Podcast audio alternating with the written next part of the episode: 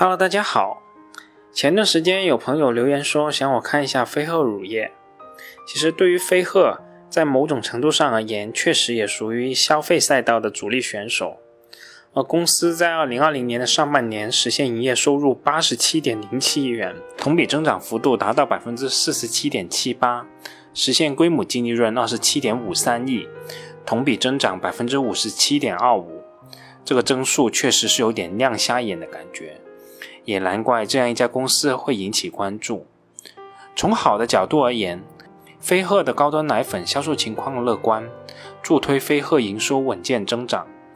飞鹤的高端奶粉包括超高端的新非凡以及真挚有机，在二零一九年取得同比百分之四十一点四的增长的情况下，在二零二零年一季度取得百分之七十三的同比增长，在销售收入迅猛增长的同时。公司的盈利能力也持续上升。飞鹤二零二零年一季度的销售毛利率达到百分之七十点九，同比增长了三点四个百分点。公司解释出现这种情况的主要原因，是因为公司高端奶粉的占比提升，同时普通奶粉、其他乳制品、营养补充剂自身毛利率也有所提高。而疫情期间的供不应求，也导致公司在二零二零年的一季度促销力度略有减少。导致相关的费用也有所降低。而从净资产收益率的角度来看，公司2019年度取得百分之四十一点八二的净资产收益率，这个净资产收益率已经超越了贵州茅台、五粮液等一众白酒企业了，可以说在食品饮料行业独领风骚了。从现金流量的角度看，飞鹤的表现也比较优异。2019年公司经营活动产生的现金流量净额达到五十一点八一亿元。大幅高于公司当期的净利润二十七点五三亿元。从行业的格局来看，飞鹤作为国产奶粉中中高端转型比较成功的例子，未来有机会继续收割其他小鱼。而根据尼尔森的数据，确实也呈现出这样一种趋势：飞鹤在二零二零年五月的市占率达到百分之十五点二，而相比较。尼尔森在二零一九年末公布的数据，截止二零一九年的九月三十号，飞鹤乳业超过了所有外资品牌，成为中国婴儿奶粉市场销量第一的品牌，线下市场占有率达到百分之十三点九，整体市场份额为百分之十一点九。从上面几个角度来看，飞鹤看上去确实是非常诱人的，也是少有的消费品赛道新跑出来的鲨鱼。这个大鱼吃小鱼的过程，通常也意味着极其诱人的投资机会。但为什么香港市场给予中国飞鹤的估值并不高呢？难道是市场先生错了吗？在这里，我不多做判断，我只是把市场不看好的理由也说出来。至于最终的判断，就留待你自己去做出判断了。其实，飞鹤的上市时间也并不长。公司在二零一九年刚上市短短一周的时候，就收到了独立会计研究机构 GMT Research 关于公司盈利能力和现金流的质疑。而在前一段时间，飞鹤又被著名的做空机构杀人鲸出具了长达六十四页的做空报告。飞鹤遭遇接二连三的做空，做空机构的理由又是什么呢？其实，做空机构杀人鲸也曾经对澳优出具过做空报告。GMT 也曾经对蒙牛做空，当年浑水做空辉山乳业也曾经轰动一时。为什么中国乳品企业特别容易被国外机构做空呢？这要从牛奶类企业的经营模式说起。目前，中国的乳品行业仍然没有实现规模化集约化的养殖，而仍以和奶农合作为主。而对于审计师来说，核查成千上万的奶农交易额难度是很大的。这也是农林行业的通病啦。前有蓝田股份、万福生科，近有獐子岛辉山乳业，这些我们这次就不再多说了。而针对做空报告，中国飞鹤也发布了公告，逐条进行反驳，并晒出了公司的账面银行存款余额。而从飞鹤有理有据的反驳来看，结合公司 IPO 的材料，作为一家刚上市的公司，财报出现大幅造假的可能性并不大。相关做空报告的大部分证据可能并不充分，但这其中确实暴露了飞鹤的一些问题。第一个问题，重营销轻研发。飞鹤的营收和净利润在2014年至2016年三年间几乎原地踏步，但在2017年开始突然爆发性增长。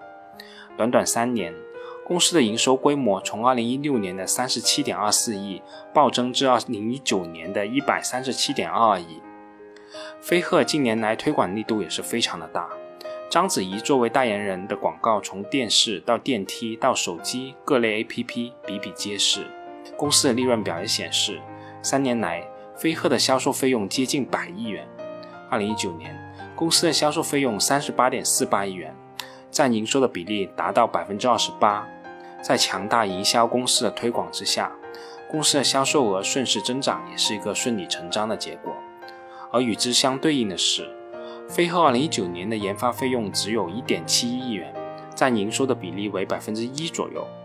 当然了，这并不是说这种模式一定不能成功，但我想，如果一家公司如果只靠品牌和渠道增长，这真不像是一家有长远规划和远大抱负的企业的做法。第二个问题，第一大供应商疑似关联方。飞鹤二零一九年年报显示，公司与主要的鲜奶供货商原生态牧业有限公司签署了长期战略合作协议，保障高质量鲜奶的优先充足供应。公司和原生态牧业虽然在股权方面并非关联方，但双方的业务捆绑非常紧密。而据招股书显示，二零一四年、二零一五年和二零一六年。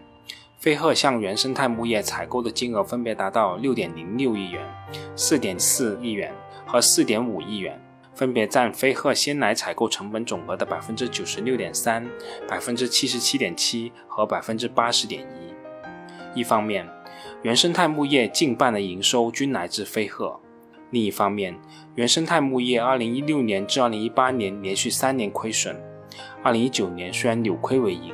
但净利润也只有二点二三亿元，在飞鹤毛利率高达百分之七十的时候，原生态牧业的毛利率只有百分之二十七。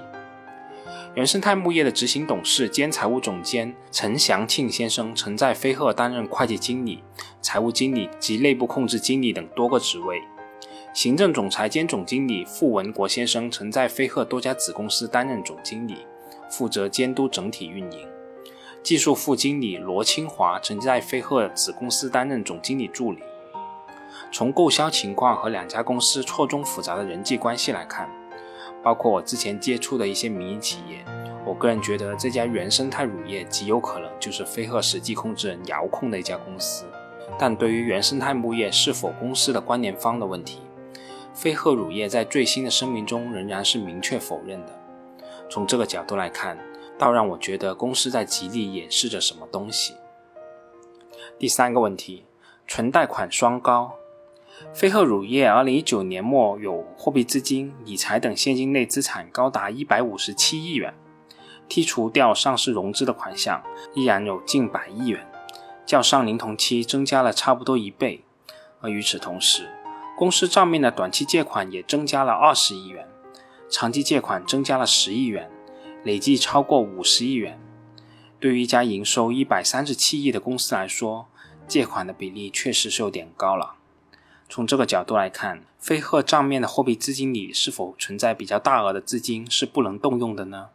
对于这一点，我个人是存疑的。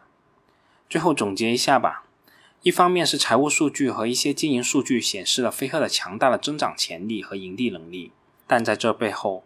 确实也看到一些若隐若现的疑点和隐患，虽然不能说必然存在问题，但对于投资标的，我从来都是遵循最严格的标准，疑罪从有。